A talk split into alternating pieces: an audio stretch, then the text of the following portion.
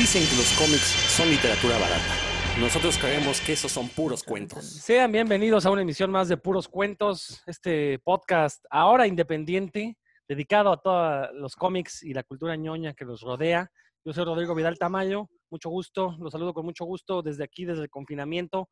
Les recuerdo que si ustedes están en posibilidades de, de mantenerse en sus casas, háganlo, porque ahorita precisamente estamos en lo que se denomina el pico de contagios. Entonces ahorita sí es cuando, y sobre todo, yo ya tuve una muerte cercana. Ya tuve una muerte cercana por COVID-19, entonces hay que tener cuidado. Na- na- nada de que se lo crean. No se ve. Aquí esa voz que escuchan es la de mi hija, que se está colando aquí, pero no se preocupen, es música de fondo. ¿Qué tal, mi querido Héctor? ¿Cómo te va? Hola Rodrigo, Eh, amigos que nos escuchan, pues hoy les tenemos preparado un programa. No, hombre, esperemos dejarles alguna enseñanza, de verdad. Tienes toda la razón. Eso esperemos que eso suceda. Dan, Dan Lee, ¿cómo estás?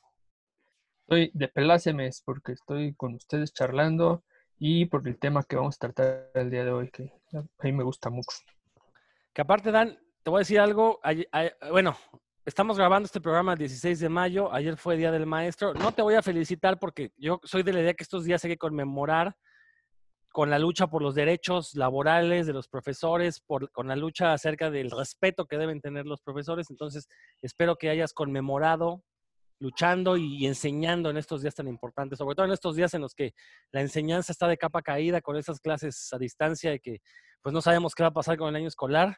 Pero bueno, Dan, espero que lo hayas pasado en, pie de lucha este, este 15 de, mayo.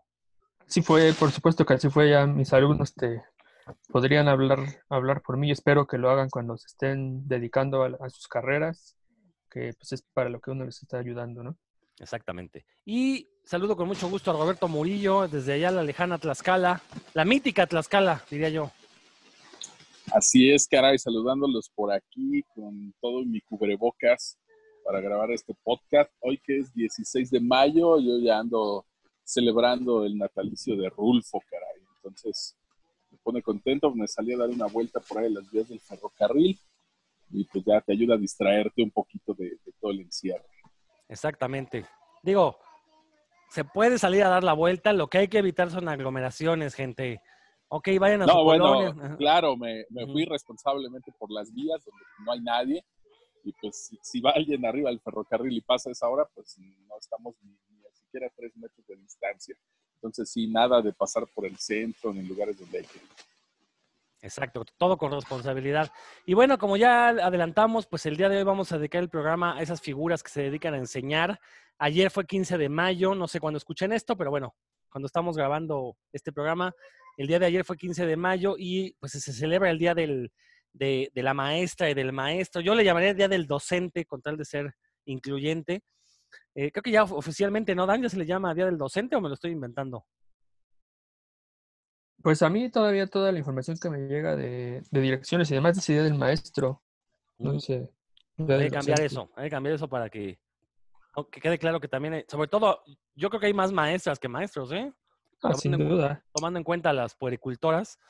Entonces, bueno, pues un saludo afectuoso a ellos y vamos a justamente co- con este tema, pues la idea es mencionar algunos eh, productos, ya sean cómics, series, películas, donde salgan la figura de maestro, que ponen alto esta profesión, que en realidad no sería, no debería ser necesario que buscáramos personajes ficticios para ponerlo en alto. Pero una realidad es que la carrera de docente como que ha venido a menos de unas décadas para acá.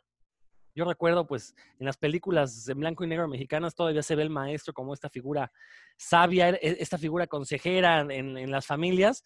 Y bueno, ha venido a menos en parte, uno, porque los sueldos fueron cayendo este, estrepitosamente, y dos, porque mucha gente imposibilitada para unirse a un trabajo, pues terminaba dando clases. Entonces, gente que no tiene vocación para la, la cuestión docente, ¿no? Y yo creo que es algo muy importante. Entonces, desgraciadamente, pues ahorita ya es uno de los empleos este, peor pagados en, en México y es algo que debemos de revertir, sobre todo en estos tiempos, creo que ya mucha gente le, le- le cayó el 20 de que sin maestros, pues simplemente es muy difícil educar a los hijos, ¿no? Sí, les podemos enseñar valores, les podemos enseñar ciertas cuestiones de conducta, pero es en la escuela realmente donde van a, a obtener un conocimiento real, un conocimiento significativo. Y bueno, pues Dan, comenzamos contigo, dado que tú eres aquí el, el- el que da el que da clases, pues, a ver, aviéntate, ¿qué nos vas a recomendar?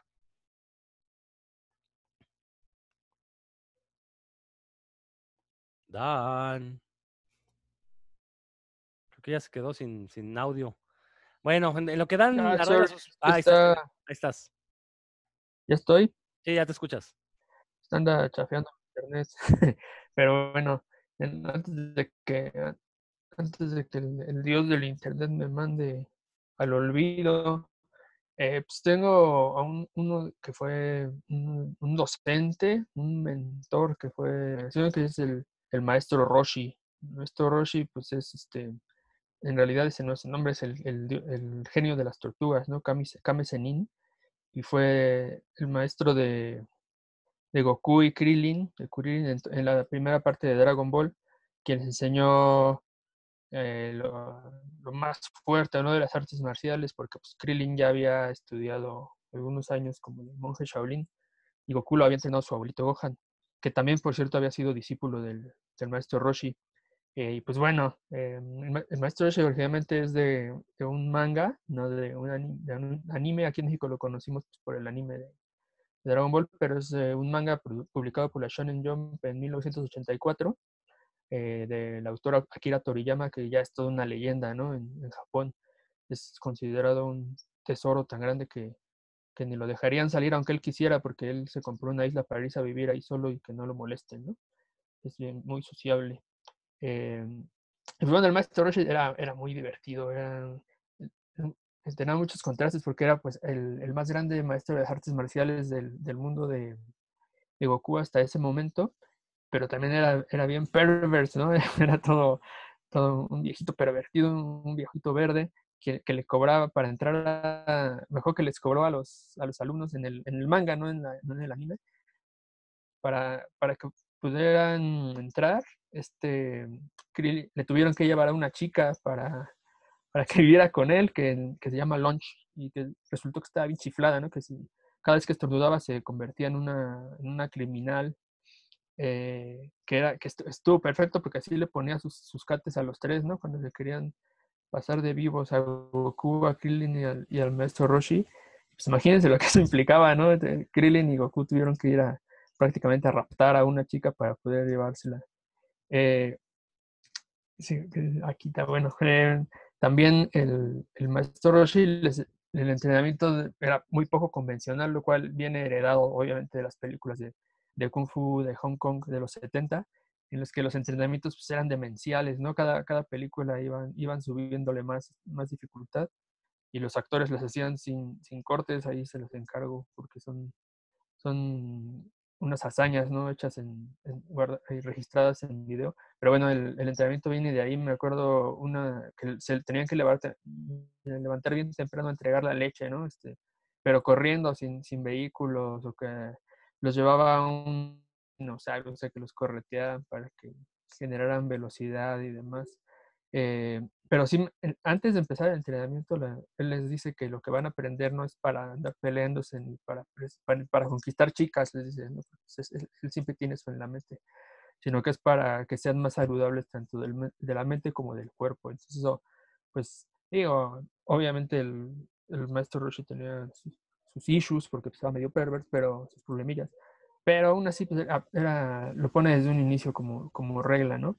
Eh, y también algo que me pareció muy importante es que él sí, desde un momento se dio cuenta de que sus alumnos podían ser más poderosos que él y, generosamente no dejó de, enseñarles, ¿no? Inclusive les enseñó más para que lo superaran, que es yo creo que algo que, un, principio que debe tener un buen maestro, ¿no? Que, a quien uno tiene que pensar que los que vienen, que, a quien les está eh, entrenando o facilitando el aprendizaje, pues van a, tiene que pres- facilitarles para que sean mejor que uno, para que lleguen más, aprendan más, sepan más.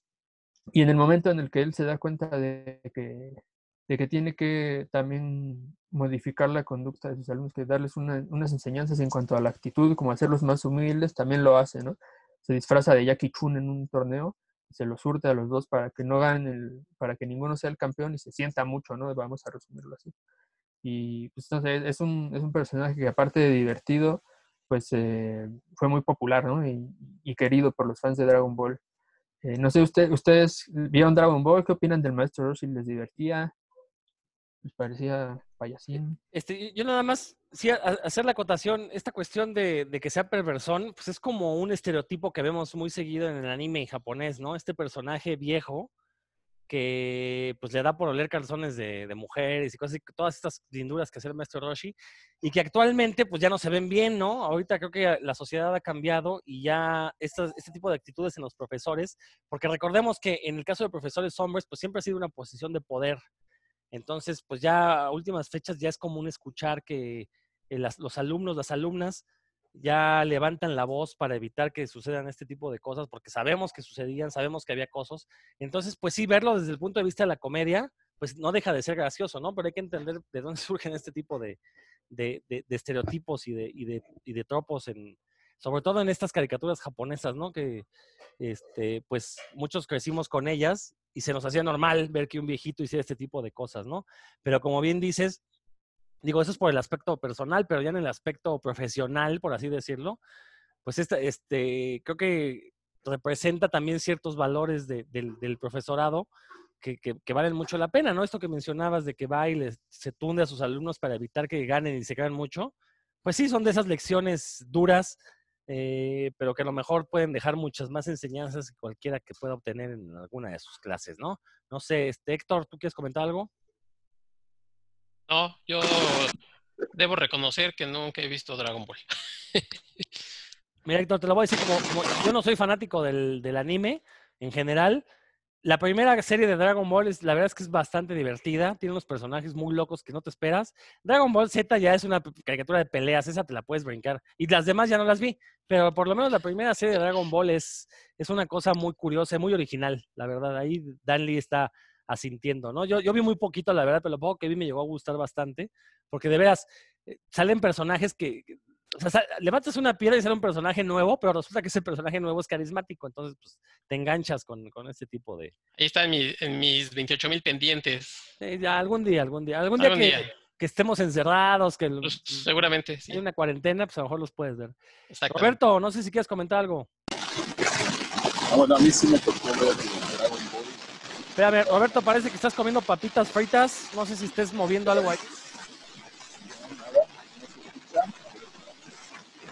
Sí, soy, soy muy raro y eres muy lejos, además.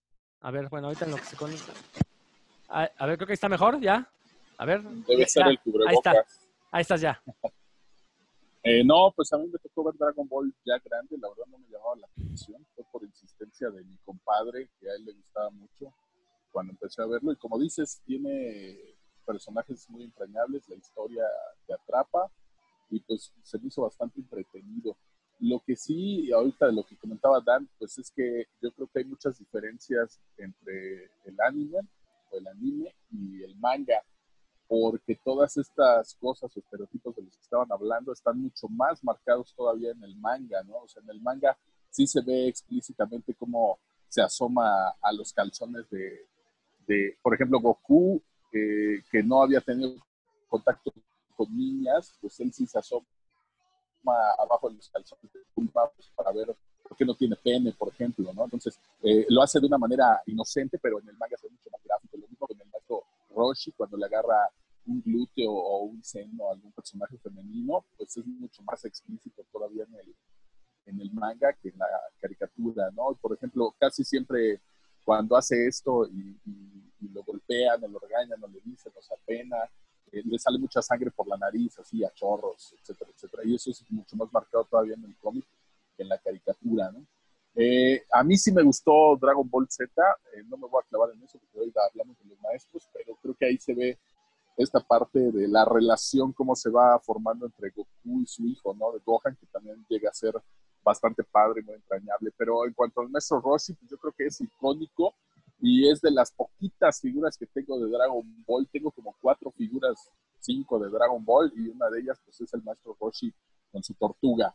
Entonces sí, la verdad pues es un personaje eh, bastante pesado dentro de, de la historia de Dragon Ball y pues sigue apareciendo a lo largo de toda la historia, ¿no? A pesar de que Goku crece, etcétera, etcétera, nunca se olvidan en algún momento del, del maestro Roshi, aunque para los niveles de poder que alcanzan ya después sus alumnos, pues él ya sería algo mucho más insignificante, pero sigue siendo un personaje de peso dentro de la historia, lo que quiere decir que les deja eh, pues una marca significativa, una enseñanza significativa a los alumnos. A mí se me caía bastante bien. Además tiene mucho estilo, se vestía con bermudas, con camisas de repente como hawaianas, sus gafas, por supuesto, y luego se colgaba atrás su caparazón de tortuga.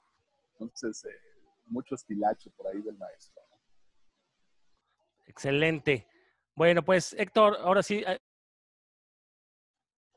perdón, ahí está. Ahora sí, Héctor, ¿tú qué, qué nos vienes a recomendar? Bueno, pues eh, yo, me, yo me quise salir un poquito del, del maestro Buena Onda en este, digamos, arcoíris de, de docentes que hay pues de todo. Me quise salir un poquito y irme hacia el maestro severo, hasta un poco como el maestro gandallón. Y bueno, uno de los personajes que más me gusta de, de cómics de DC, particularmente, es Green Lantern. Y bueno, en, un principio, Green Lantern, eh, Hal Jordan obtenía su anillo y lo, lo, comenzaba a usar como si cualquier cosa. Posteriormente, eh, fueron haciendo eh, retcons, o sea, fueron añadiéndole eh, historia en donde le eh, añadían que pues, había alguien que le tenía que enseñar. Uno de esos alguienes que le tenía que enseñar y que fue su maestro, pues es Sinestro, ¿no? Un profesor eh, Sibero, profesor Gandallón, que además ve a los humanos como, como poca cosa, como, eh, como que no son merecedores del anillo. Y bueno, eso se ve hasta un poco reflejado en la película, en la película de, Green Lantern del 2011, pero que se abundó y que sobre todo, como les digo, eh, se, se, hizo esta eh, esta retrocontinuidad en el cómic de Green Lantern escrito por Jeff Jones, en donde se muestra este, esta eh, amistad y un poco, bueno, más que tanto como amistad, sino esta relación entre maestro y alumno que es de Sinestro y de Hal Jordan. Bueno, para que Hal Jordan eh, no nos vamos a poner a discutir si es el más grande Green Lantern o no, pero sí ese para que haya llegado al nivel de, de, de, maestría que tiene con el anillo, pues tuvo que haber alguien que le enseñara, ¿no? Entonces, este, ahí se ve que Sinestro le enseña. Eh, en la película les comentaba yo, tiene otros maestros, tiene otros maestros, además aliens, porque eh, es el primer humano que tiene un anillo, entonces este, estos, estos maestros aliens pues son, este, tienen diferentes inclusive filosofías, como puede, como puede ser Kilowog, que es este grandote eh, que le enseña como la potencia del anillo y demás. Pero bueno, pues Sinestro, que es el principal y que además eh, después sucede que, que, siempre están como en una especie de disputa entre maestro y alumno de yo, yo soy mejor que tú, le dice Sinestro, porque yo te enseñé a usarlo, ¿no? Yo, o sea, que tú nunca me vas a llegar ni a, las, ni a, las, ni a los talones. Entonces, esa, esa dualidad me gusta de, de Sinestro y de Hal Jordan, de Green Lantern, eh, que se muestra muy bien, pues ya más, más recientemente en los, en los cómics se da esa relación. Antes no existía, como les digo, antes era una, una relación este, más bien basada entre el, el héroe y el villano, nada más, pero pues le dieron eh, más fondo al, al integrar que, que, Sinestro fue su maestro. Entonces, bueno, pues es mi maestro, el maestro Gandaya, que también los, que también los hay. Y este, bueno, pues algunos inclusive pueden ser como bastante eh, incisivos en, en, la forma en la que tienes que aprender y que uno no está acostumbrado y a lo mejor dice, bueno, eh, este maestro me está hasta uno dice este, haciendo llorar o ¿no? lágrimas y demás. En retrospectiva, uno luego muchas veces piensa que son de los mejores maestros cuando son, no son barcos, sino que realmente te enseñan. Eh, Sinestro es uno de estos maestros que son fuertes, pero bueno, pues dejan enseñanza. Fíjate que me, está muy interesante esto porque, por un lado, Dan mencionaba cómo el maestro Roshi pues quiere que sus alumnos sean mejor que él y Sinestro es totalmente lo opuesto, ¿no? Es alguien que se, se molesta de ver cómo un simple humano puede superarlo, ¿no? Simplemente sí. porque es un humano que tiene mucho más fuerza de voluntad que él. Es esta idea del, del maestro que, que, humilla a sus alumnos, que no quiere mejorar. Lo que decía al, al, inicio, ¿no? Es esta falta de vocación, esta falta de enseñanza, donde Sinestro, pues, es obligado a, es como una de sus fu- funciones más, ¿no? Educar a los nuevos linternas verdes, pero no es algo que él realmente quiera, que él realmente desee. Y cuando se da cuenta que Hal Jordan va a ser mucho más grande simplemente por una cuestión tan sencilla como pues, tiene más, más fuerza de voluntad, ahí empieza a, a- a meterle el pie y es a final de cuentas lo que lo lleva a convertirse en un villano y en la antítesis de Hal Jordan, ¿no?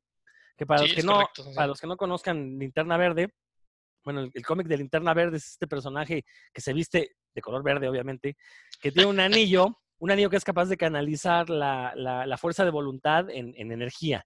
Y con eso pueden generar construcciones, este, pueden generar ca- campos de fuerza, cosas así. Y eh, bueno, resulta que estos linternas verdes no nada más hay uno, es toda una corporación de guardianes en el espacio que se encarga, básicamente son una policía espacial, ¿no? Son los que detienen a, los grandes malhechores.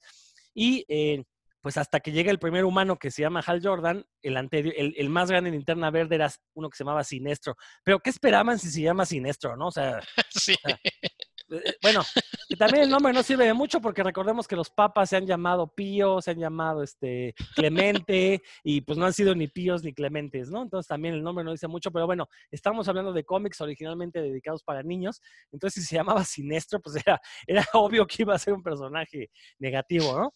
Fíjate, aquí hay una comparación eh, que ya, se presta para el debate, ¿no? En los dos ejemplos que han mencionado. Roberto, ¿algo que quieras comentar? Eh, no, no me tocaron como los cómics eh, antiguos, digamos, de mi época, de los 80s, 90s, donde saliera tanto siniestro. Por aquí no me llegaba realmente mucho Green Lantern. Entonces, lo poco que ya pude ver, pues fue cuando todo este rollo del cambio de, Hal Jordan hacia Kyle, cuando Hal Jordan ya llega a ser Parallax. Entonces, realmente no había mucho de siniestro ahí, ¿no?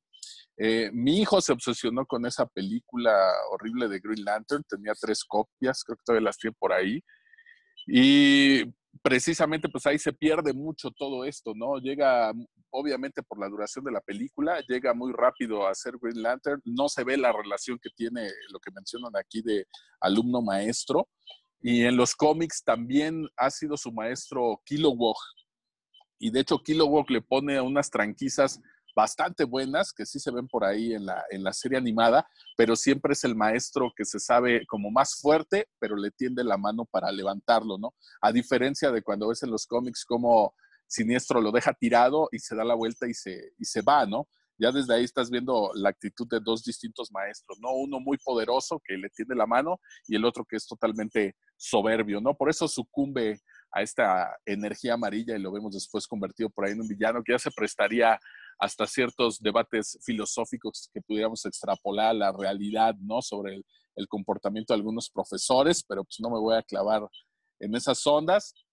Eh, sí, realmente Siniestro pues es un personaje imprescindible en la mitología de, Hal Jordan, sobre todo de, toda esta época que ya es eh, de los 70 para acá, pues no, no concibo Green Lantern o Hal Jordan sin, que esté por ahí siniestro, ¿no? Igual, así como, como el maestro Roshi, pues llega a ser una figura de peso y aunque pasen y pasen los años, pues se sigue hablando de él y sigue apareciendo y seguirá regresando por ahí en los cómics, lo cual pues, se agradece porque es un buen personaje, ¿no? Lo que pusieron ahí en la película, pues es apenas este, un, un, par de cameos y ya, ¿no? Pero en el cómic, pues sí, definitivamente es un gran, gran, gran personaje a pesar de sus actitudes.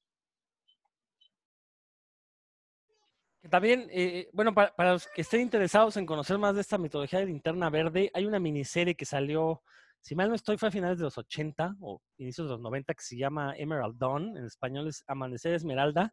Creo que no se ha publicado en México, es de esos grandes pendientes, pero básicamente ahí vemos cómo obtiene el anillo Hal Jordan, cómo viaja a Oa, cómo conoce a sus maestros y cómo Sinestro em, comienza esta caída de Sinestro, ¿no? Entonces, pero bueno, si no, no se ha editado en México, pero pues hay otras formas no oficiales de conseguirlo. Dan, ¿algo que quieras comentar? No, pues yo siempre pensé que qué bueno que escuché esta vez a Héctor porque lo he leído un poco de Green Lantern más que Emerald Twilight y, y yo tenía la idea de que Kilowog era el, el mentor de Hal Jordan, a lo mejor este, bueno ya lo mencionaron aquí que que ha habido Redcons, ¿no? Pero esa es la idea que yo tenía. Y de hecho, en la última versión que leí, que mm, es, de este siglo, otro, otro reinicio. Ahí sí es Kilowog su, su mentor, pero pues no, no es nada trascendental, la verdad, este, prácticamente lo, lo desechan rápido. Me gusta mucho a mí el personaje de Green Lantern, pero sus cómics no. Creo que está medio desperdiciada la idea. Hombre, tienes que leer más Linterna Verde, Dan.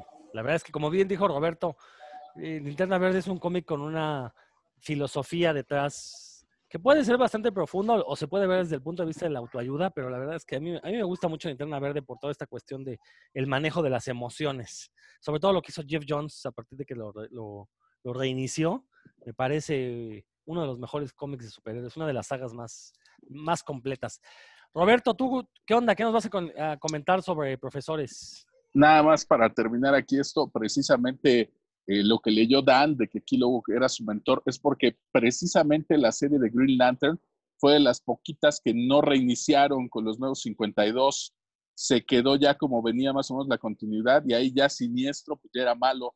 Entonces ya no te tocó ver esta parte de cuando era su mentor, ¿no? Entonces ya traía un poquito de historia detrás. De hecho, si empiezan a leer los nuevos 52 o lo que hicieron después de Review, pues eh, toma todo lo que ya traía el cómic y a partir de ahí surgen estas historias. De hecho, si empieza a leer los nuevos 52, parece que lo de Green Lantern ya está empezado porque los personajes ya, ya traen una relación anterior, ya vienen como de otra historia y nada más es como la continuidad, de repente empieza uno medio perdido ahí, pero es que fue de los poquitos cómics que no se reinició totalmente, tuvo nada más como una revitalización, ¿no? Nada más por ahí para, para meter mi, mi cuchara un poquito. Y bueno, yo me voy a salir un poquito de los cómics, eh, traía por aquí dos o tres opciones, pero de lo que les quiero hablar, pues es de una película. Me puse a pensar cuál fue la última cosa que leí o vi que me haya dejado como impactado en una relación de maestro-alumno. Y pues le estuve dando varias vueltas, salieron por ahí algunos nombres, pero definitivamente eh, en los últimos años la que me dejó más marcado pues fue una película que se llama Whiplash. Whiplash es una película del 2014. Originalmente era un cortometraje que salió en el 2012 con J.K. Simons como el profesor Fletcher, el protagonista eh, de esta historia. Se hizo el cortometraje, sale él. De hecho, en el cortometraje hay muchas escenas que están prácticamente calcadas a la película. Eh, es muy cortito, pero ya ahí tenían las bases de lo que querían hacer, ¿no? Y bueno, ya en el 2014 sale la película. La verdad, eh, no pude irla a ver en el, en el cine, pero me tocó viajando a Querétaro reventármela en el autobús y pues estuvo bastante, bastante buena, ¿no? La película en sí, pues habla de, Andrew, que es un chavo de 19 años, que es baterista, es músico. Entonces, él quiere entrar a esta banda donde da clases el maestro Fletcher, que es eh, J.K. Simons. Y bueno, es un maestro súper estricto, y su orquesta, su banda tiene un gran, gran, gran nivel. Entonces, él se obsesiona para entrar ahí a esta banda, a ser un buen músico. Él empieza, obviamente, como aprendiz, a pasarle las partituras al baterista titular. Luego de pasar de aprendiz, pues llega a entrar a, esta orquesta, llega a ser titular, ¿no? Y lo que vamos viendo aquí es esta historia del maestro exigente que no permite un solo error a sus alumnos. Y, y bueno, él, él tiene esta línea de excelencia, donde si cualquiera se equivoca, pues él explota, ¿no? Hay una escena eh, bastante fuerte donde, por ejemplo, la primera vez que se equivoca Andrew, pues hasta le avienta la silla, ¿no? Le avienta una silla por ahí y ya se va marcando como el tono de, de la relación que van a llevar estos personajes, ¿no? Desde la primera escena, bueno, en realidad no, la primera escena es la presentación de los personajes. Eh, quiero mencionar que la cinematografía en esta película es muy, muy buena. Las metáforas, el uso de la luz, el, el score o el soundtrack que escuchamos detrás, todo, todo, todo es buenísimo, está muy bien llevado. La primera escena de presentación de personajes a mí me gusta mucho porque empieza totalmente a obscuras y únicamente escuchamos por ahí el sonido de la batería, lo que quiere decir que estamos en la cabeza de este chico de Andrew se va abriendo un poco la luz y lo vemos a él ensayando en su batería y de repente se le aparece este profesor Fletcher por ahí, ¿no? Lo escucha, eh, por ahí este, vemos su desaprobación, cierra la puerta y se va, ¿no? Lo que quiere decir que este chavo no lo está haciendo bien. Luego vemos un poquito de esperanza porque regresa a abrir la puerta, pero nada más regresa por su, por su saco. Y se vuelve a cerrar la puerta y se va, ¿no? Esa es la escena de presentación de los personajes, pero vemos cómo todo a oscuras se va iluminando un poco Andrew con su batería y cómo estamos dentro de su cabeza, dentro de lo que él quiere y de lo que va a tratar por ahí la historia. Realmente la primera escena del maestro Fletcher cuando en verdad se presenta con nosotros en la película es cuando ya están todos los chicos de la orquesta con sus instrumentos preparados ahí para que llegue el profesor y justo cuando el reloj marca la hora, en el segundo exacto en que la manecilla marca las 12, entra por la puerta, vemos sus pies y todos los alumnos están viendo hacia abajo, ¿no? hacia el suelo. Nadie le, voltea a, ver a la cara al profesor. Y bueno, cuando él entra, pues ni siquiera lo saluda, ¿no? Únicamente cuelga su sombrero, su saco y automáticamente empieza con sus manos porque aquí pues es un maestro, pero también es un maestro porque es el director de, la orquesta, entonces únicamente con sus manos les va marcando por ahí los movimientos, todos se alistan y empiezan a, interpretar la pieza, ¿no? Entonces es un maestro muy duro, es sádico, por supuesto que es un maestro sádico, sus métodos que utiliza para enseñar pues son eh, bastante extremos. Eh, hay momentos donde de repente vemos que cambia un poquito el tono, conforme va avanzando la película, hay un momento donde incluso se llega a mostrar paternal con Andrew. Hay un, momento donde en una escena él les cuenta sobre uno que era su alumno favorito. Este que era su alumno favorito, eh, él les cuenta que muere en un accidente de auto, incluso hasta llega a llorar, ¿no? Eh, porque todos piensan que, que, ningún alumno es tan bueno como para que a sus ojos alcance la excelencia. Él les cuenta de este chico y bueno, ahí vemos como que sí tiene sentimientos y todo este rollo, ¿no? Pero bueno, este chico Andrew se obsesiona. Tenemos por ahí una pieza que precisamente se llama Whiplash, que es una pieza de jazz, la que supuestamente tienen que interpretar a la perfección. Y lo que marca mucho este profesor es este, el tiempo, que tiene que tocar muy rápido, muy rápido, interpretarla a mucha velocidad y es en lo que empieza a fallar Andrew, ¿no? Él se comienza a obsesionar por supuesto, con esta pieza.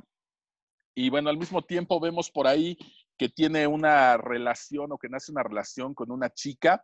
Vemos por ahí que medio se hacen ojitos, la invita a salir, etcétera, etcétera. La chica aparece muy poco en la película y esto también tiene que ver con el significado. La chica en realidad lo que nos está diciendo ahí, pues es que es una distracción para él, ¿no? Él cuando de repente va viajando en un autobús y él va pensando en lo que va a interpretar y todo, llega un mensaje de la chica y pues vemos cómo cambia su expresión de él. Todo, todas las escenas donde sale esta chica ya nos están anunciando que, va a ser una distracción para su carrera y en algún momento cuando llegan a terminar eh, su relación, pues él le dice que sí, ¿no? Que le contesta que sí, que sería un obstáculo para llegar a las metas que él se está poniendo, ¿no? Es, es llevada al extremo la película porque él se obsesiona por alcanzar esta velocidad en la interpretación y de repente vemos cosas como que le sangran las manos cuando está ensayando, y le sangran tanto las manos que las mete en hielo y las vuelve a sacar para seguir tocando, muda su batería a su recámara, que ahí vemos que en realidad eso representa su espacio, es su cabeza, entonces quiere decir que ahí está completamente encerrado en, alcanzar esta, esta, pues no es, no es una meta, en realidad se convierte en un capricho y ahorita les voy a decir por qué, pero bueno, él se obsesiona tanto que pues el día del concierto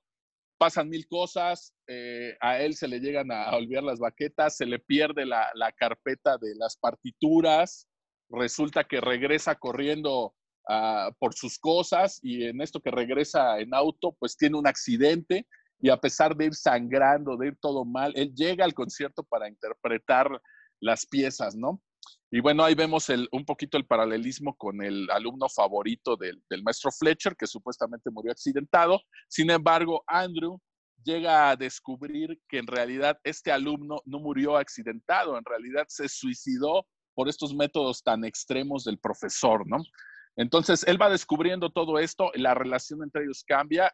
Eh, Andrew pasa de ser el músico titular a ser expulsado de allí al final, pues va a encontrar un club donde toca este maestro Fletcher, eh, se llegan a encontrar, llegan a platicar y lo vuelve a invitar a tocar, ¿no? Eh, ahí la mayoría percibe que, que lo engaña, lo engaña para ir a tocar con él otra vez solamente para vengarse de él, de todo lo que le dijo, y lo que hizo, etcétera, etcétera, pero en realidad también puede significar que aún ve algo en este chico que puede llegar a ser un alumno excelente, ¿no? ¿Qué podemos aprender por aquí? Bueno, pues que nunca dejes de tocar, ¿no? Básicamente, pues eso es la, la mayor parte de la película. Ahorita lo que les quiero contar a partir de esto, de este maestro sádico, súper estricto y de este alumno que se obsesiona por llegar a tocar bien, pues es el punto de vista desde un músico, ¿no? Desde un músico de verdad. Para esto, pues estuve platicando con una de mis amigas que se llama Miranda Díaz Olvera. Ella ejecuta el oboe y también eh, sabe tocar el violín y pues ha estado en distintas orquestas, ¿no? Platicando con ella de esta película, cinematográficamente a ella también le gusta el cine, pues vemos que es muy padre, la historia es impactante, nos va llevando completamente a donde quiere el director y los actores, por supuesto. Sin embargo, no llega a ser perfecta porque tiene por ahí muchísimas fallas, ¿no? Y empezamos a ver las fallas desde que el maestro es tan exigente por este rollo de la velocidad y por ejecutar una pieza. Y esto pues choca con la realidad, ¿no? Un profesor de música en realidad no le interesa que tú interpretes bien una pieza o que alcances mucha velocidad para interpretar esta pieza de jazz. Lo que le interesa a un verdadero profesor de música es que tú puedas dominar la técnica para que puedas tocar cualquier pieza. O sea, que quien crezca como músico seas tú y que no nada más sea el interpretar una pieza o, la lista de, canciones de un concierto, ¿no? Lo que está haciendo este chavo en su cuarto cuando empieza a practicar y a sangrarse las manos, pues eso en realidad no pasa. Mi primo fue baterista, yo lo vi tocar muchas veces, ensayar, se golpeó las manos con las baquetas, con la orilla de los toms, jamás lo vi que sangrara. Esto es una, esto es una exageración.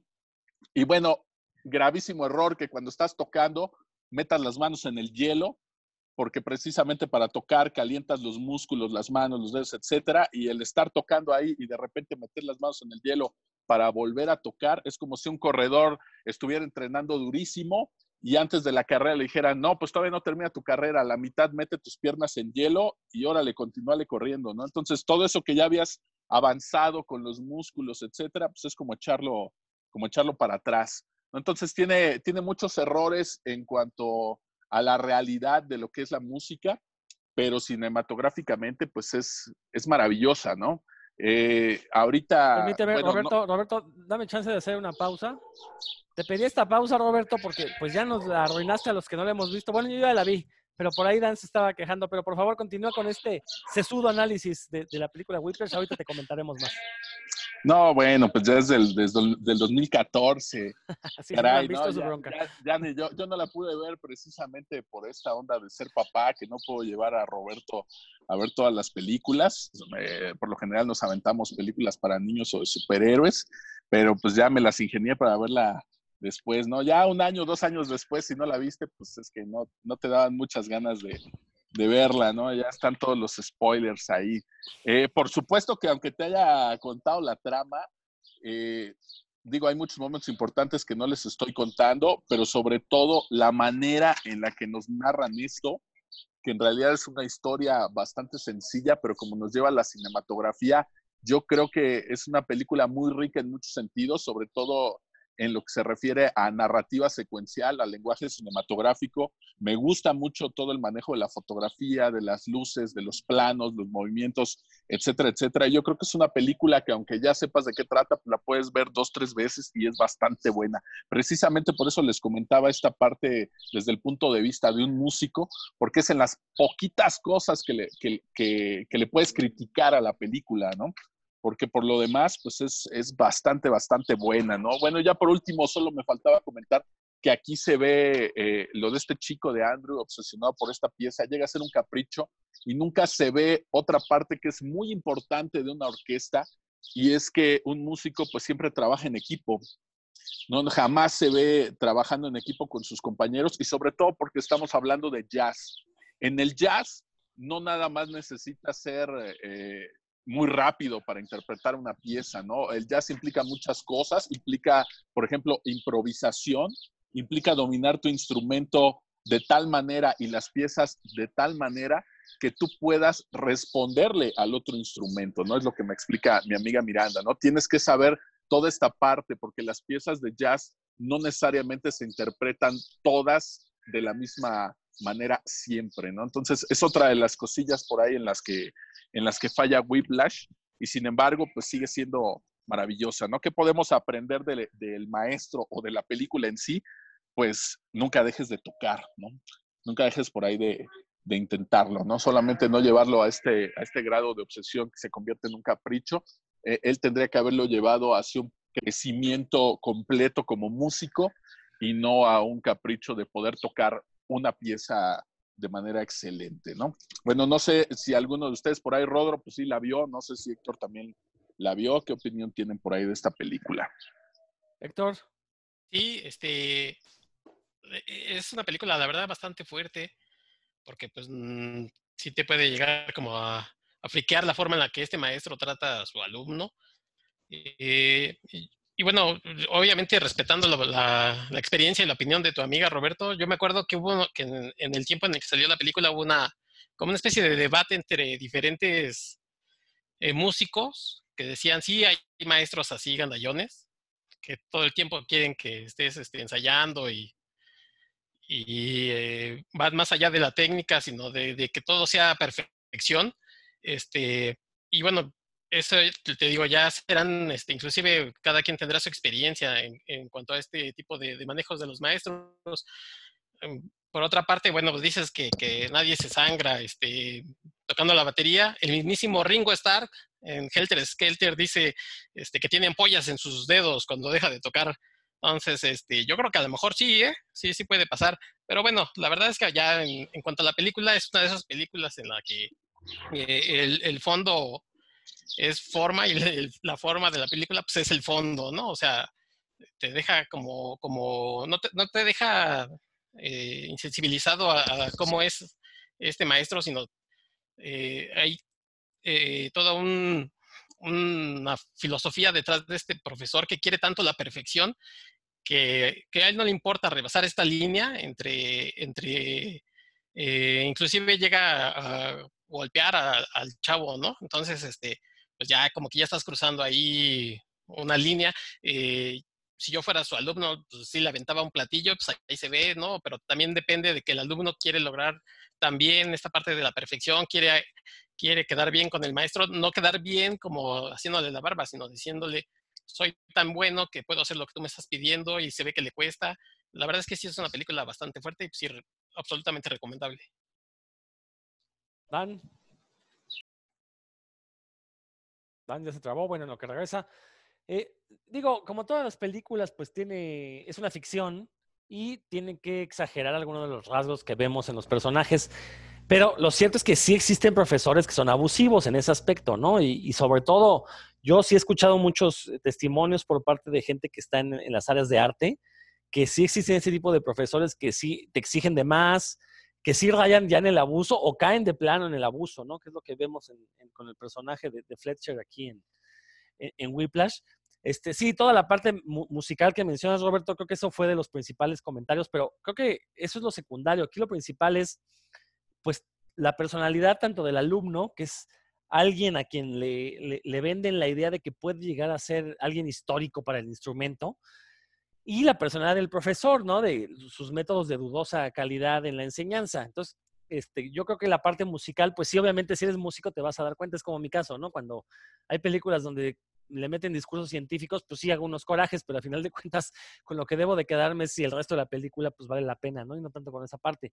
Entonces, este, aquí, aquí lo interesante es que sí la película hace una denuncia acerca de este tipo de profesores que de repente, pues se pasan de lanza, ¿no? Este, y, y, someten a los estudiantes a este tipo de abusos o de humillaciones eh, y que muchas veces los alumnos se la tragan creyendo que ese es el único camino para poder llegar a la excelencia y pues no se dan cuenta que también el, el defenderte ante este tipo de situaciones pues también es parte de, del aprendizaje, ¿no? Y que no, no uno no debe de, de, de, de, someterse a este tipo de cuestiones. Dan, ¿ya, ¿ya nos escuchas o sigues otra vez ahí con... Creo que sigue todavía de hecho creo que Dani había visto la película, entonces no hay problema.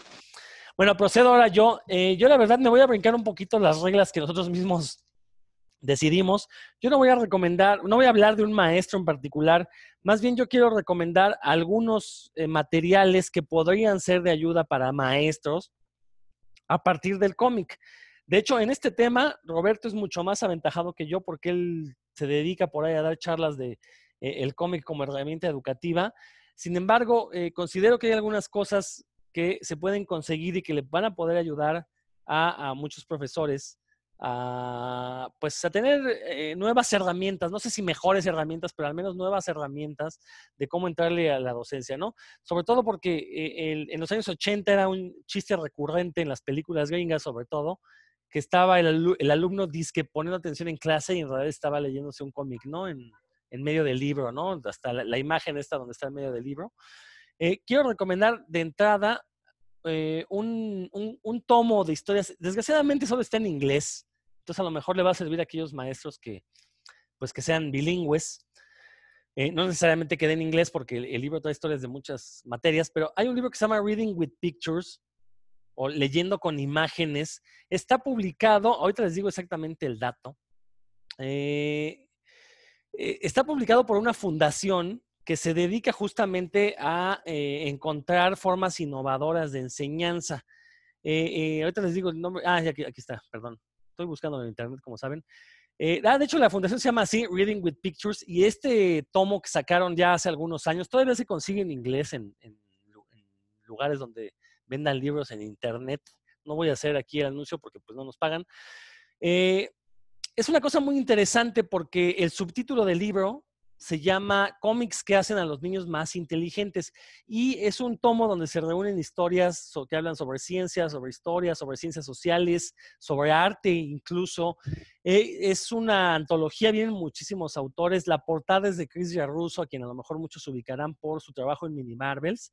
Eh, y la verdad es que es un tomo bastante interesante porque nos habla de cómo el cómic puede servir como un medio de enseñanza, obviamente bajo la guía y la tutela de un profesor. El cómic por sí mismo, pues lo más probable es que quien lo lea, pues lo lea como una historia, como lo que es, una historia con imágenes, ¿no? Pero si hay una persona que esté guiando y que le esté dando contexto a lo que se está leyendo, ahí es donde podemos generar una verdadera enseñanza. Ahora, este libro no es una panacea, eh, es simplemente una muestra de cómo el cómic se puede utilizar para hablar de diferentes temas, que no tiene que ser forzosamente de superhéroes, no tiene que ser de terror, de, eh, drama. Simplemente se pueden meter ahí este, conceptos científicos, históricos y mostrárselos eh, a, pues a, una, a una variedad de públicos. ¿no? En particular, este, este tomo, que se llama Reading with Pictures, está más dedicado a niños de primaria. Entonces van a encontrar por ahí algunos cómics de ciencia que la verdad creo que son los más flojos, lo cual me duele muchísimo yo como vengo del área científica. Eh, son flojos porque básicamente son clases de ciencia eh, explicadas con cómics, ¿no? O sea, no se tomaron el trabajo de, darle eh, una forma narrativa que ocupara la ciencia como un elemento más, ¿no? Es básicamente, imagínense los diálogos de un maestro, pero con el maestro dibujado, ¿no? Entonces, por, por ahí como que pierde mucho. Pero las cuestiones que tienen que ver con ciencias sociales y humanidades, la verdad es que hay unas cosas muy, muy interesantes, eh, tanto a nivel narrativo como a nivel gráfico. Eh, de, estos cómics que la verdad uno los lee y dice, caray, ¿por qué esto no han hecho una historia mucho más grande? ¿no? Eh, hay algunas cuestiones que, hablan de arquitectura. Por ejemplo, en muchas de las historias usan este recurso de a lo mejor hacer un cómic de superhéroes y hablar de la ciencia dentro de lo, que sucede con, cuando el superhéroe, por ejemplo, vuela, ¿no? Todo lo que se, necesita. Entonces, por ese lado, bueno, son herramientas al fin y al cabo, ¿no? Para mejorar la, labor docente. Eh, no sé, Roberto, ¿tú, ¿tú, ya conoces este tomo? ¿Ya te lo había enseñado, el de Reading with Pictures? Sí, ya lo, ya lo había visto. Eh, precisamente yo no lo he utilizado porque el único que había checado pues viene en inglés y de repente en las escuelas te ponen mucho este pero, ¿no? No tanto, fíjate que hasta eso no es tanto por los alumnos, sino por los mismos profesores, ¿no? Yo creo que si tuviéramos un poquito más de apertura, pues dirías, pues qué importa que esté en inglés, ¿no? Yo me voy a dedicar a darles la clase con este material en español. Sí, ya lo he checado y sí, como dices, ¿no? A lo mejor yo no sé mucho de ciencia y como dices que son los más flojones, pero yo creo que precisamente por eso han de ser los más flojones, porque también a muchos profesores como que les cuesta, les cuesta esta parte, ¿no? Es, yo creo que mucho más fácil encontrar información de historia o de cierto tipo de cosas, como decías, humanidades, sociología, arte, etcétera, etcétera, que de ciencia. En ciencia, pues sí hay que ser más exacto. Entonces yo creo que por lo mismo, eh, a lo mejor de ahí es eh, por lo que cogea eh, lo que estabas diciendo en la parte de ciencia. Pero sin embargo, digo, aquí en México hemos usado el cómic no nada más para entretenernos, ha habido cómic educativo, alguna vez también aquí en Puros Cuentos ya hablamos de él, y pues es una herramienta que tendríamos que estar usando, ¿no? En la currícula de CEP viene marcado desde segundo de primaria y pues muchos profesores ni se enteran. Desgraciadamente, este precisamente que mencionas, eh, pues no es tan fácil para ellos ni conocerlo ni conseguirlo. ¿No? Sobre todo porque ahí ya estás hablando que son materiales que no tiene la propia escuela, sino que ya el profesor tendría que ser quien lo, quien lo consiguiera. No, por ahí eh, más adelante ya les platicaré de una, de una iniciativa para, para, hacer todo esto que, que están mencionando, hacerlo llegar a los alumnos, a los maestros, pero sí, así como este material, pues debería existir aquí en México algo similar y muchos, muchos más, ¿no? A mí me parece bastante bueno y cualquier herramienta que me sirva a mí para darles alguna clase con cómics, híjole, pues bienvenida, ¿no? Se agradece mucho. Claro, siempre que esté bien hecha, ¿no? Por ahí anda una, ahorita recuerdo el nombre, ahorita la menciono, pero no, no, ahorita nos quedamos con esta que pues está bastante bien realizado.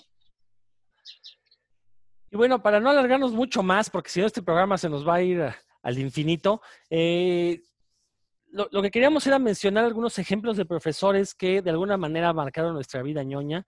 Por ahí, este, pues vemos eh, como un, profesor como Dan, pues él al ser profesor, pues propuso a un profesor buena onda. Héctor, que yo creo que tiene ahí malos recuerdos con algunos maestros, pues propuso un profesor mala onda, pero el peor es Roberto, porque pues no nada más propuso a un profesor mala onda, sino a todo un psicópata. Pero a ver, Dan, ya, ya, si ya nos puedes escuchar, si ya, ya te podemos escuchar, este, que no sé si quieres comentar algo acerca de, ya sea de Whiplash o de lo último que escuchaste. Lo que escuché de Whiplash me recordó mucho a el, el cruel tutelaje de Pai Mei de Kill Bill, en donde este Pai Mei, el maestro del el monje, hace chillar ahí a, a Beatrix Kido, él hace que le sangre en la mano y demás, y con, muy mal talante. Y también me, me, llevó a cuestionarme porque tengo, me preocupé mucho porque mi hijo toma clases de música, entonces pues, este, no sé, voy a ir a, observar muy, muy de cerca esas clases, porque no vaya a suceder una cosa parecida. Y lo peor me surgió una duda. Oye, Robert, en, en el soundtrack de Whiplash se incluye la canción de Jack el Reprobador de Gloria Trevi. Ah, caray. No, no, ni siquiera la había escuchado, pero bueno, eh, no sabía que existía algo así, pero ya por, por, la intérprete, pues te pudiera asegurar que no. Y no, yo creo que no te preocupes, porque mira, la mayoría de los maestros son muy estrictos, hablando en cuestión de música, que podemos hacer un paralelismo con las artes marciales que tú has estudiado. Lo mismo ocurre en música, ahorita que estabas hablando de Kill Bill, ¿no? Al final el maestro, aunque sea muy estricto, siempre va a tratar de cuidarte, que es precisamente lo que no se ve en esta película, ¿no? Un maestro no te va a llevar al, al extremo de que te lesiones y después ya no puedas interpretar tu instrumento. Lo mismo pasa por ahí en las artes marciales, ¿no? Aunque nos ponían unas tundas bastante buenas, pero siempre cuidaban que no nos fuéramos a, a lesionar, ¿no? No importa si estábamos chavitos o si ya estábamos más grandes, el maestro, el entrenador siempre cuida que no llegues a esos extremos de lesionarte. Así es que sí me han tocado profesores estrictos, yo nunca estudié música, pero sí lo del taekwondo, pero a pesar de que son muy estrictos, siempre cuidan mucho esa parte, ¿no? El, el que no te llegues a lesionar, pues para que puedas continuar con tu entrenamiento. Y pues más o menos lo mismo pasa en música. Serán muy, muy estrictos, pero nunca te van a llevar a ese extremo de que puedas lesionarte y pues terminar por allí con tu carrera. Uf, respiro aliviado. Oye, Dan, este, bueno, comentaba yo este tipo de materiales de cómics que sirven para apoyar, para apoyarse en la, en la labor docente. ¿Tú, ¿Tú lo has hecho? ¿Has usado cómics en tus clases? Sí, yo he utilizado bastante cómic en inglés para, pues, con grupos intermedios o avanzados. E inclusive los, he trabajado con niños y los he hecho que hagan su propia tira cómica, por ejemplo. Bueno, nada más aclarar, eh, aclarar que tú eres maestro de inglés, ¿no? Sí, sí, soy maestro de inglés y he, estado, he dado clases a, a muchos niveles. Y, pero también últimamente he tenido la, la, opción de dar otras materias. Por ejemplo, estaba dando un taller de cómics en el que les, a los, no de creación, sino de análisis y como de eh, historia del cómic, donde los alumnos utilicé bastante el, me guío obviamente con Scott McCloud y me fui utilizando esas, esas herramientas para enseñar a los alumnos un poco sobre qué es cómic, qué no es cómic, etcétera. Pero sí, sí, también el, hay un clásico de, de, Will Eisner, de una de las mejores historias del Spirit, que utilizaba en clase. Es muy útil con alumnos de, que son jóvenes, adolescentes o, o jóvenes adultos, porque regularmente les, trae- les atrae, es visualmente atractivo y, pues todo el, lenguaje, eh, el lenguaje está muy contextualizado siempre y, se refuerza con las imágenes. Así aprendí yo muchísimo, muchísimo idioma y sigo aprendiendo, ¿no? Esto no, para. Sí, sí, sí, sí es una herramienta muy útil, tal como lo decía el mismo Will Eisner. Bueno, y ya para despedirnos, digo, la idea era mencionar dos personajes cada quien, pero ya por cuestiones de tiempo, si no nos vamos a ir muy, muy largos. Díganme, muchachos, una enseñanza que les haya dejado el cómic, es decir, ¿en qué momento de sus vidas el cómic sirvió como un maestro para ustedes? Héctor. Híjole, Pues este, sinceramente a mí el que me deja es Spider-Man, porque siempre es eh, un personaje, y- sobre todo Peter Parker, que no se deja derrotar. Yo creo que fue cuando, cuando me cayó el 20 así de que los superhéroes no son súper nada más por los poderes, sino por la responsabilidad. Parece cliché, pero es que es cierto. Esa es como la enseñanza que a mí me ha dejado eh, el cómic, digo, particularmente Spider-Man, que pues, no hay que derrotarse, siempre, si, si puede uno eh, hacer algo por alguien, eh, parece ese de hacer bien sin mirar a quién, pero si tienes la responsabilidad de hacerlo, pues hazlo. Y eso es lo que me ha dejado don Peter Parker. Me, me lo ganaste, Héctor, pero fíjate que aquí se presta para, se, se- se presta para un debate muy interesante porque creo que México ya se ha dividido entre los que crecimos leyendo El Hombre Araña y, y tenemos esa máxima como uno de nuestros grandes valores, ¿no? Con un gran poder viene una gran responsabilidad. Y por otro lado, los que crecieron leyendo a Batman, que pues son unos solipsistas que no les interesa apoyar a nadie porque ellos lo que quieren es tener dinero para poder ser el mejor humano posible, pero con dudosas este, eh, objetivos, no necesariamente hacer el bien, como señalar aquí, ¿no? Algún día debatiremos ese tema. Sí, está, está bueno para el debate porque ahora los más jóvenes lo que quieren es golpear a la gente, pero Exacto, como Batman, ¿no? sí, como Batman. O sea, no, no se fijan en el aspecto investigativo de Batman, se fijan en el aspecto golpeador, gracias a esas horribles películas de Christopher Nolan. ¿eh? Estás equivocado. Ah, Cobra Kai. Eh, bueno, no, no, Cobra Kai, pues ya lo discutimos, tiene muchos valores positivos, Dan. ¿eh? No, vamos a regresar a ese tema. A ver, mi querido Dan, ¿tú qué, qué, qué enseñanza has obtenido del cómic? Pues en realidad un montón, ¿no? Porque una historia bien escrita casi siempre te, te deja una lección ahí que no, no consciente, ¿no? No didáctica, sino pues, aprendes algo ahí. Y pues estoy leyendo ahorita Concrete, el- los volúmenes de Concrete, pues se habla mucho sobre la naturaleza y demás, pero sí, principalmente el que uno, a lo mejor no, no valora tanto el tiempo que anda por este mundo, ¿no? Concrete se da cuenta de que él a lo mejor va a ser eterno y va a poder hacer un montón de cosas, pero piensa en los que están alrededor de él, ¿no? Y en como en maximizar de alguna forma el- la vida de ellos, de los personajes que están alrededor. Igual, eh, eso, sí, esas, las grandes obras siempre dejan grandes lecciones y pues es una, una de las tantas que deja Concrete. Concrete es, es muy filosófico. Nada más, danos un poquito No de contexto, ¿no? De Concrete. Yo no lo he leído, la verdad. Sé que es este Sí. personaje que es como un hombre de piedra gigante, Ajá. escrito por y dibujado por Paul Chadwick. Eh, pero más o menos danos un poquito de contexto. Sí, Concrete es un ser humano que fue abducido por aliens. ah, Es como un heredero del que susurra en la oscuridad, pero es, es la conciencia del ser humano que era antes. Entonces, pues ahora tiene muchas habilidades, pero ha perdido otras tantas, ¿no? No tiene el, el sentido del tacto, por ejemplo, em, y tampoco, pues perdió sus órganos su más rápido, es mucho más fuerte. Es algo así como la mole, Ajá. pero este, pues se centra mucho en todo lo que perdió Ben Green, por decirlo así, ¿no? Que este personaje es diferente y muy, bueno, yo lloro en mi hija, este, muy, muy, muy, él, él piensa mucho, ¿no? Es muy reflexivo. Y entonces, eh, él desde un momento dice, ahora con este cuerpo voy a poder explorar muchas partes del mundo, ¿no? Qué padre, voy a poder ir al Himalaya. Pero mientras lo hace, pues se da, te, te da un- un- una panorámica amplia de, de la condición humana, de, pues eh, o sea, cómo él sí, él, él es, cómo él es fuertísimo, pero pues se da cuenta de, la fragilidad de los que están alrededor de él, ¿no? Que, se- que él se mete en cosas muy peligrosas, y, pero también los que están alrededor de la Iván, y pues él los quiere proteger a la vez porque está muy consciente de eso, de lo mismo de que él, a lo mejor ese cuerpo no saben si, si, si va a morir, ¿no? Ese nuevo cuerpo, él piensa que va a ser inmortal y, y pero él no se centra solo en él, sino en, en su alrededor, en, en que le va a tocar ver, por ejemplo, a lo mejor la muerte de toda la naturaleza, em, en que, como les digo, perdió sus órganos sexuales, pero aún así se, se siente atraído por las mujeres. Entonces eso le, le afecta profundamente, ¿no? Y habla mucho de eso, sobre cómo, o sea, se utiliza a sí mismo para, para reflexionar sobre la, sobre la humanidad en general. Y creo que es, de verdad, si no lo han leído, se los recomiendo amplísimamente. Es, es algo que les va a gustar mucho. Excelente. Roberto, ¿tú qué nos dirías?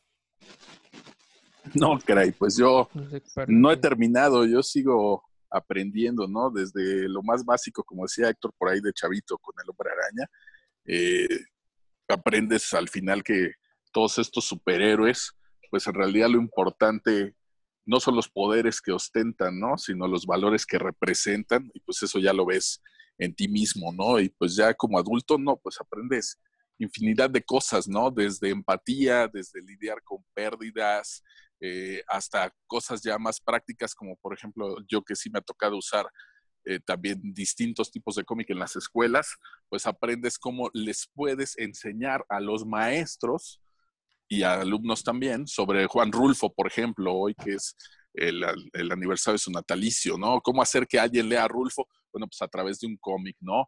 ¿Cómo hacer que alguien lea sobre la Segunda Guerra Mundial? Ah, pues puedes ocupar Mouse, por ejemplo, ¿no? ¿Cómo hacer que alguien eh, aprenda un par de cosas o que sepa cómo está todo este rollo de tener una pareja que tiene VIH? Ah, pues a través de píldoras azules, ¿no? Todo eso me lo ha ido enseñando el cómic. Por lo general, lo que yo uso no son cómics didácticos como tal, que estén enfocados para la enseñanza en las escuelas, sino cómics que tratan de otros temas generales, por ejemplo, como los que hace Paco Roca en Los Surcos del Azar o Arrugas, por ejemplo, y yo soy quien los va llevando hacia, hacia otro lado, ¿no? Es como cuando hablamos de ciencia en el salón y pues no uso cómics que hablen de ciencia, sino que, por ejemplo, utilizamos eh, a Superman para hablar de densidad de la materia, o a Magneto para hablar de electromagnetismo, ese tipo de cosas, ¿no? Entonces, realmente eh, yo no he terminado de, de, aprender del cómic, a mí me sigue enseñando muchísimo y como herramienta en el salón de clases, pues es valiosísima.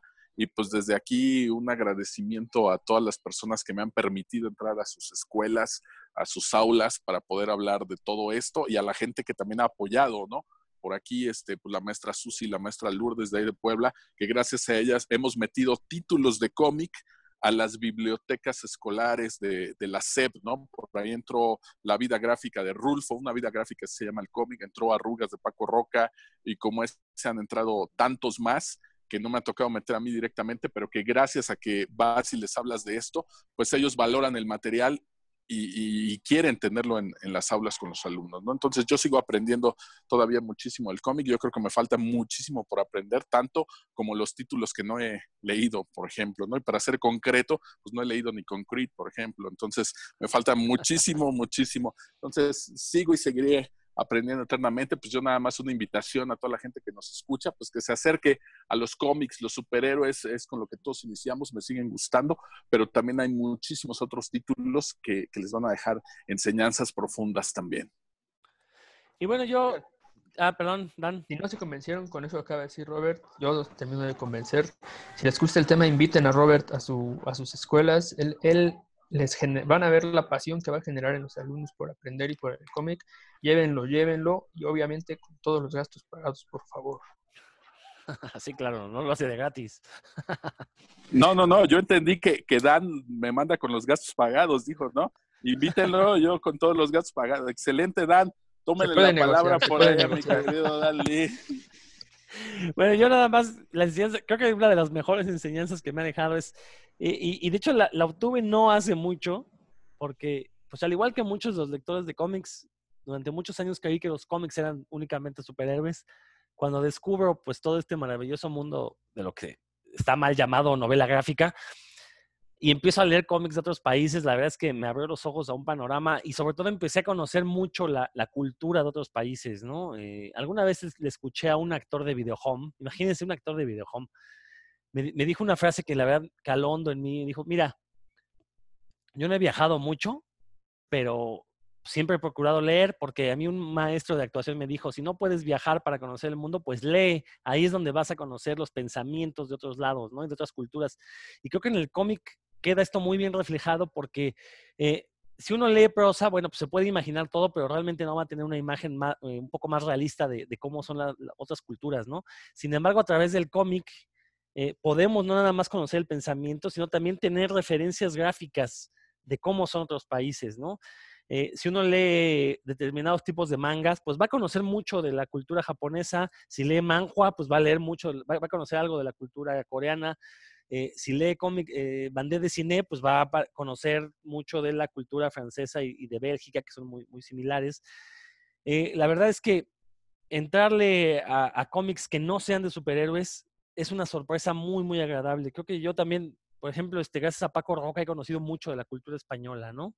Y, y sobre todo, Paco Roca es de esos autores que lo hacen tan sencillo que de verdad uno lo empieza a leer y no se da cuenta que está leyendo la historia de alguien extranjero, porque lo hace de una manera tan entrañable que, parece que está contando tu propia historia, ¿no? Y eso es uno de los puntos buenos eh, de, autores como Paco Roca. Pero bueno, está Guy Delisle, que también sus aventuras trabajando en, países como Corea del, Norte, en Vietnam, en, en, Singapur, pues también te dan la visión de un extranjero en estos países, ¿no? Entonces creo que a partir de, que empecé a leer este tipo de materiales, también empecé a abrir un poco mis horizontes acerca de tratar de entender al otro, ¿no? Esta cuestión que a lo mejor puede ser un tanto complicada.